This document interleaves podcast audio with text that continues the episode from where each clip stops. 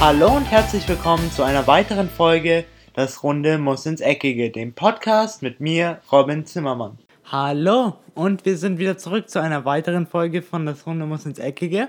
Heute wieder mit einer Montagsfolge und das heißt, wie ihr wahrscheinlich schon alle wisst, werden wir uns heute die Wochenendspiele genauer anschauen. Wir werden sie genauer analysieren. Ich habe es für heute mal so aufgeteilt, dass wir uns erst die einzelnen Spiele durchschauen werden. Also ich werde ungefähr so zwei bis drei Spiele pro Liga mir genauer anschauen und dann werde ich euch einfach noch die Endergebnisse von den anderen Spielen sagen und dann schauen wir uns nochmal die Tabelle an, was jetzt zum Beispiel an dem Spieltag passiert ist. Ja, das ist so der Plan für die heutige Folge. Ich hoffe natürlich, euch geht es allen gut und ihr habt einen guten Start in die Woche. Und bevor ich jetzt loslege, also bevor ich jetzt endgültig loslege, wie immer, meine Intros sind natürlich immer ein bisschen länger, wollte ich euch nur noch mal sagen, dass ich unglaublich dankbar bin für jeden Einzelnen, der sich immer meinen Podcast anhört. Und falls ihr mich unterstützen wollt, also falls ihr euch denkt, wie kann ich ihn unterstützen, wie kann ich seinen Podcast größer machen, weil mir gefällt sein Podcast und ich würde ihm einfach gerne helfen, dann könnt ihr auf jeden Fall auf den sozialen Medien was mit meinem Podcast posten. Also ihr könnt zum Beispiel einfach meine Podcast-Seite verlinken oder ihr postet einfach was über meinen Podcast. Keine Ahnung, gefällt euch und jeder einzelne Kommentar auf iTunes oder auf meiner Webseite würde mir auch extrem weiterhelfen. Auch jede einzelne Bewertung auf iTunes vor allem, weil das zeigt mich dann höher in den Rankings an. Das würde mir extrem helfen. Auch wenn ihr nur reinschreibt, toll, gefällt mir, das reicht schon. Aber natürlich ist es alles kein Zwang, also ihr müsst es alles nicht tun. Wenn ihr wollt, würde es mich natürlich sehr, sehr freuen und es würde mich auch sehr, sehr unterstützen. Für die heutige Folge habe ich mir gedacht, dass wir auch mal wieder in der Bundesliga loslegen. Da habe ich für euch mir jetzt zwei Spiele rausgesucht, die ich genauer betrachten möchte. Und zwar ist es zum einen das erste Spiel, was am 23. Spieltag stattgefunden hat. Und es war zwischen Hertha BSC und Mainz 05. Allgemein, es war nicht ein sehr attraktives Spiel. Beide Mannschaften haben sich ziemlich ergänzt. Doch wirkte die Hertha insgesamt schwächer als die Mainzer, was relativ erstaunlich war, wenn man mal nur vom Tabellenplatz ausgeht. Und so konnte die Mannschaft von Sandro Schwarz dann auch in der ersten Halbzeit, kurz vor der Halbzeit, in der 40. Minute, durch Robin Quaison mit 1 zu 0 in Führung gehen. Auch in der zweiten Halbzeit dominierten die Mainzer, also sie waren einfach nach vorne hin zielstrebiger und konnten auch ihre Chancen dann schlussendlich in der 65. Minute nutzen und konnten somit den Deckel drauf machen und da war auch mal wieder der Tor Torschütze Robin Quaison. Insgesamt war das mal wieder ein ganz, ganz wichtiger Sieg für Mainz 05, denn sie sind auf jeden Fall die Gewinner, was das Abstiegsduell angeht an diesem Spieltag. Denn Köln hat nur unentschieden gegen Hannover gespielt und Hamburg hat zu Hause 1 zu 2 gegen Leverkusen verloren. Also können sich die Mainzer etwas von dem 17. und 18. Platz absetzen. Wir überspringen mal den kompletten Samstag, denn außer dem FC Bayern Spiel und dem Leverkusen Spiel ist nicht vieles Aufregendes passiert und gehen direkt zum Sonntag und zwar gab es da das Borussen-Duell, heißt Borussia Mönchengladbach empfing Borussia Dortmund. Es war ein sehr, sehr spannendes, aber auch ausgeglichenes Spiel. Insgesamt haben die Dortmunder zwar gewonnen und zwar durch das Tor von Marco Reus, aber auch sehr, sehr glücklich, denn Roman Bürki setzte mit seinen 10 Paraden einen neuen Rekord in dieser Bundesliga-Saison, was Paraden anging. Und aus der Sicht von Borussia Mönchengladbach war diese Niederlage auf jeden Fall unnötig, weil wenn man 10 Schüsse aufs Tor hat, muss man mindestens einen auf diesem Niveau auf jeden Fall verwerten. Heißt, Borussia Mönchengladbach muss für die Zukunft auf jeden Fall an ihrer Torgefährlichkeit noch ein bisschen arbeiten und Borussia Dortmund bleibt jetzt auch im achten Spiel unter Peter Stöger ungeschlagen. Die anderen Spiele in dieser Woche in der Bundesliga waren dann noch Schalke gegen Hoffenheim, wo Schalke einen 2 zu 1 Sieg im B-Win Topspiel der Woche erringen konnte. Dann hat der FC Bayern noch in Wolfsburg gegen den VfL Wolfsburg antreten müssen. Es war ein sehr zähes und sehr schwieriges Spiel für den FC Bayern, denn der VfL Wolfsburg ging sehr früh nach einer Ecke durch Daniel Didavi mit 1-0 in Führung, doch dann konnte Sandro Wagner noch ausgleichen und nachdem Robben in der 91. Minute durch den jungen Linksverteidiger von Wolfsburg gefault wurde im Strafraum und er das natürlich dankend angenommen hat, konnte Lewandowski dann noch in der 91. Minute das 2 1 für den FC Bayern erzielen. Insgesamt ein sehr, sehr glücklicher Sieg, hätte auch anders ausgehen können, auf jeden Fall.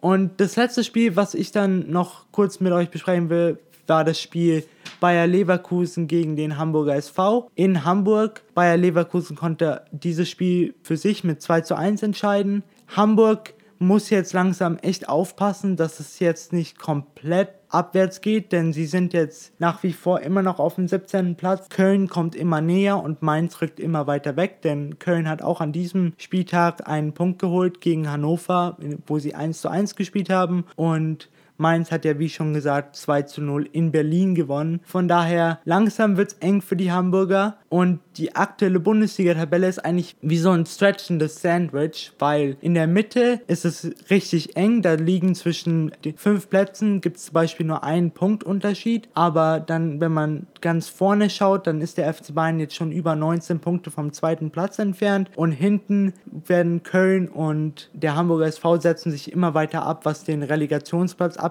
angeht. Also langsam mache ich mir echt Sorgen um den Dino und ich glaube, diese Saison könnte vielleicht die Saison sein, wo der Dino sich aus der ersten Bundesliga verabschieden muss.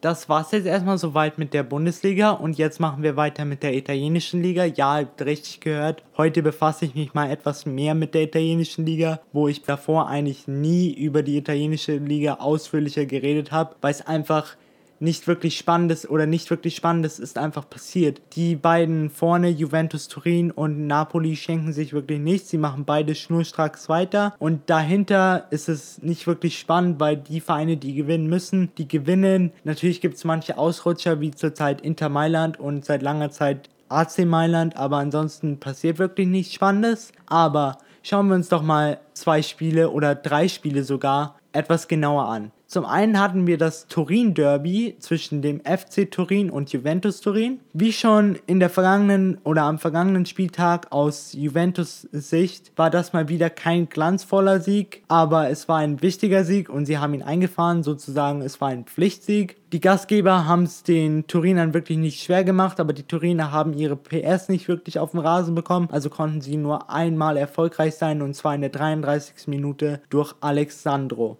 In das zweite Spiel haben wir dann den Tabellenführer, der aktuell einen Punkt Vorsprung vor Juventus Turin hat. Und zwar ist das Napoli. Die haben an diesem Wochenende gegen SPAL gespielt. Napoli hat sich auch in diesem Spiel keine Blöße gegeben, trotzdem Druck von Juventus, weil Juventus hat ihr Spiel vorher ausgetragen, also musste Napoli sozusagen nachziehen. Aber sie haben das standesmäßig getan und konnten auch wie Juventus keinen glanzvollen Sieg, aber einen Pflichtsieg ein einfahren. Und zwar den goldenen Treffer hatte Alan in der sechsten Minute erzielt. In der zweiten Hälfte hätte Napoli noch einen zweiten Treffer durch Hamschick nachlegen können. Der wurde aber vom Videoschiedsrichter aberkannt, weil Hamschick in der vermeintlich verbotenen Zone stand. Wenn man sich die Wiederholung nochmal anschaut, dann wäre das auf jeden Fall ein reguläres Tor gewesen. Das dritte und letzte Spiel in der Serie A, was ich mir genauer mit euch anschauen möchte, war das Spiel zwischen Genua und Inter Mailand. Jetzt fragen sich vielleicht manche von euch, ja, Robin, aber da ist doch klar, wer gewinnt. Inter Mailand natürlich. Ja, das haben die meisten Experten und wahrscheinlich auch alle Spieler bei Inter Mailand gedacht. Doch hat Inter Mailand dieses Spiel mit 2 zu 0 verloren, denn ihre Offensive konnte wirklich 90 Minuten lang nichts auf den Rasen bringen. Ihnen fehlte jegliche Inspiration und Genua hatte einfach ihre drei Chancen, von denen sie zwei genutzt haben und war noch hinten relativ stabil, haben alles soweit von ihrem Tor weggehalten, aber natürlich hatten sie auch den großen Vorteil, dass das absolut nicht der Tag der Mailänder war. Jetzt ist Mailand wieder zurück in der Krise, nachdem einige nach dem letzten Spieltag gedacht haben, dass die Mailänder aus der, Kri aus der Krise heraus wären, sind sie jetzt auf jeden Fall drin, wieder drin und nun zieht auch die Roma, was die Tabelle angeht, an ihnen vorbei und zwar auf Platz 4.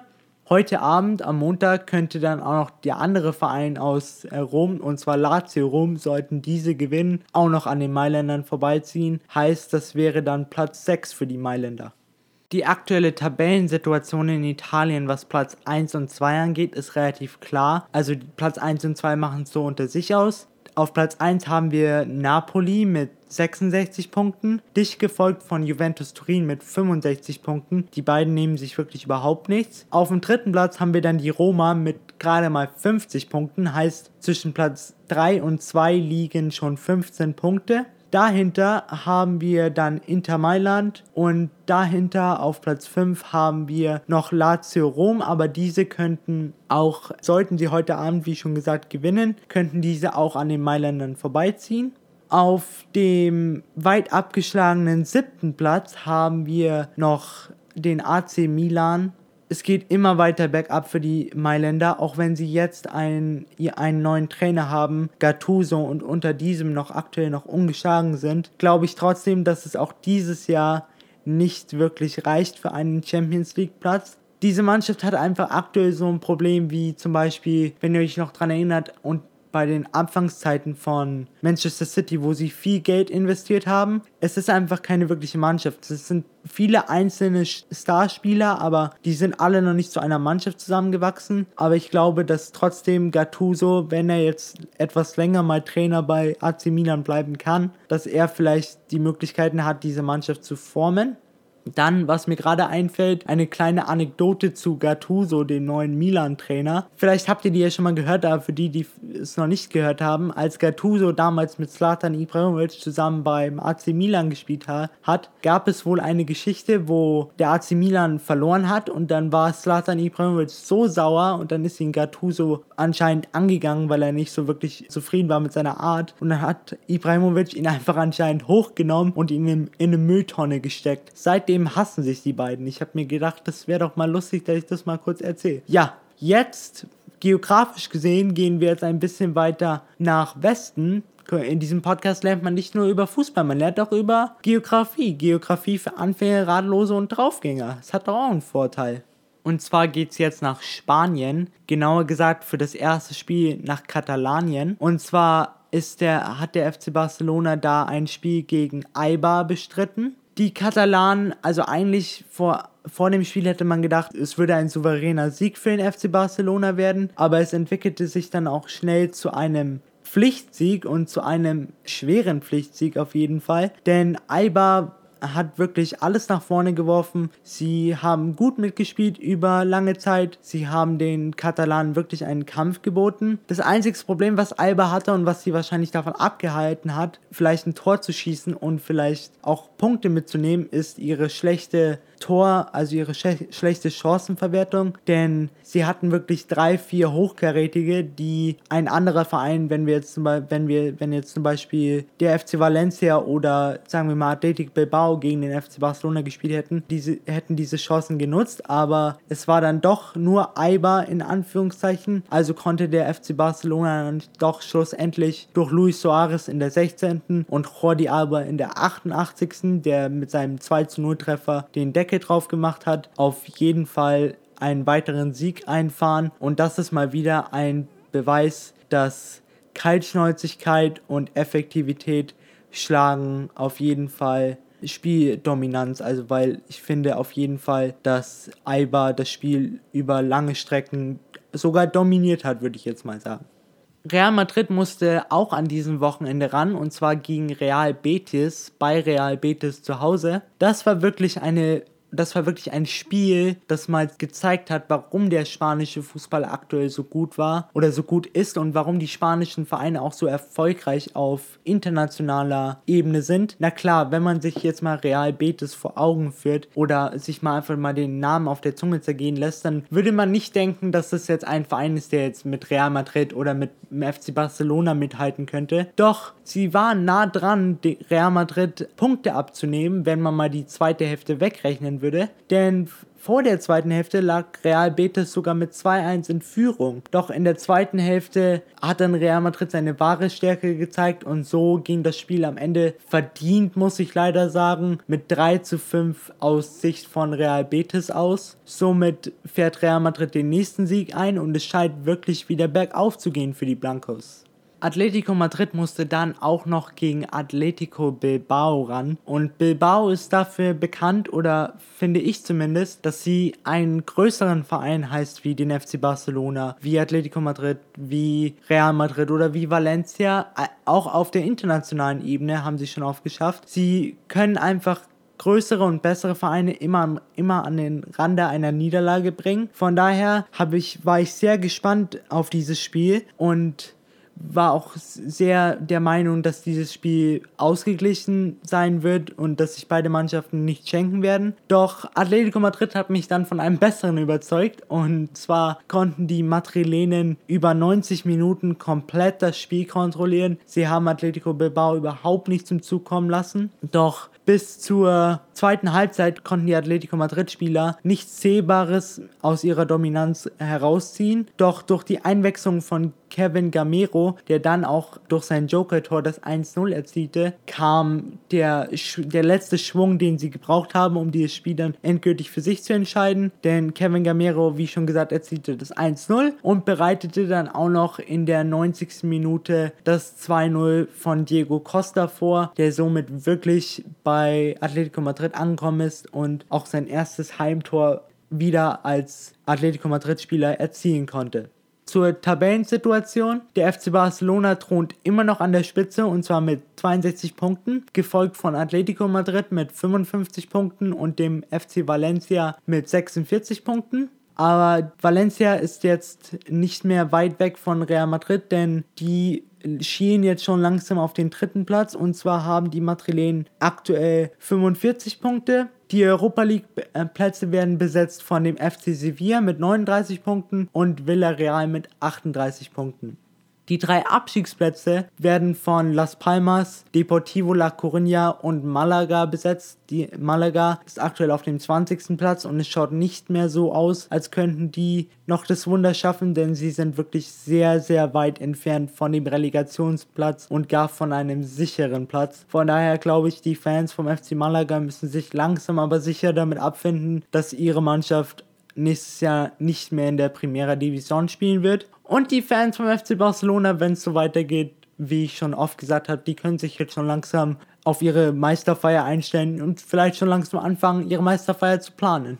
Zum Abschluss haben wir dann noch die französische Liga, da die Premier League an diesem Wochenende ausgesetzt hat. Und zwar ist die französische Liga eigentlich kurz und knackig zusammenzufassen. Alle guten Vereine wie Paris, Monaco und Marseille konnten Siege einfahren. Paris mit einem 5 zu 2 gegen Straßburg, Monaco mit einem 4 zu 0 am Freitagabend gegen Dijon und auch Marseille konnte mit einem 1 0 einen weiteren Sieg einfahren. Die anderen zwei guten Vereine, wie ich sie einschätze, obwohl der USC Nizza aktuell nicht so wirklich gut ausschaut und nur auf dem 11. Platz liegt, OSC Nizza und Lyon konnten nur ein Unentschieden einfahren und somit nur einen Punkt mit nach Hause nehmen.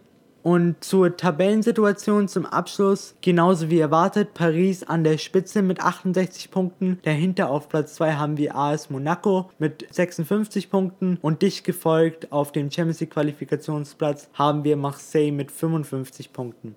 Genau wie in der spanischen Liga kann Paris jetzt eigentlich mal langsam und sicher ihre Meisterfeier planen, denn es schaut nicht so aus, als würden die Pariser noch vier Spiele verlieren und so sollte AS Monaco alle diese Spiele gewinnen, noch den ersten Tabellenplatz abgeben. Von daher schon mal so einen kleinen vorgeeilten herzliches Glückwunsch an alle Pariser Fans unter euch. Ihr spielt die Saison wirklich eine Wahnsinnssaison und ich bin gespannt, wie weit es für die Hauptstädte aus Frankreich in der Champions League geht, obwohl sie ja jetzt das Hinspiel in Madrid mit 3 zu 1 verloren haben. Aber trotzdem glaube ich noch daran, dass sie es drehen können. Und ich persönlich hoffe auch, dass sie es drehen können, denn ich will nicht, dass Real Madrid einen dritten Champions League-Titel in Folge einfährt, denn das wäre meiner Meinung nach auf jeden Fall zu viel. Und wir brauchen natürlich auch Abwechslung in der Champions League, das ist natürlich klar. Okay, das war's jetzt soweit mit meinem Podcast. Ich hoffe, ich, es hat euch gefallen. Diese Folge war natürlich mal, etwa, war mal etwas kürzer und mal etwas knackiger, aber ich habe mir gedacht, das ist vielleicht besser für die Montagsfolgen, weil dann ist es leichter es anzuhören und wir haben ja eh nur über Spiele geredet. Von daher recht viele Informationen gibt es da eh nicht mehr zu sagen. Ich hoffe, es hat euch gefallen. Ihr habt einen guten Start in die Woche und wir hören uns auf jeden Fall am Freitag wieder, wenn es dann wieder heißt, willkommen zurück zu einer weiteren Folge von Das Runde muss ins Eckige. Ich bin raus, habt eine schöne Woche und ciao. Und das war's auch schon wieder mit einer weiteren Folge Das Runde muss ins Eckige, dem Podcast, wo ihr alles rund um König Fußball kompakt auf die Ohren bekommt.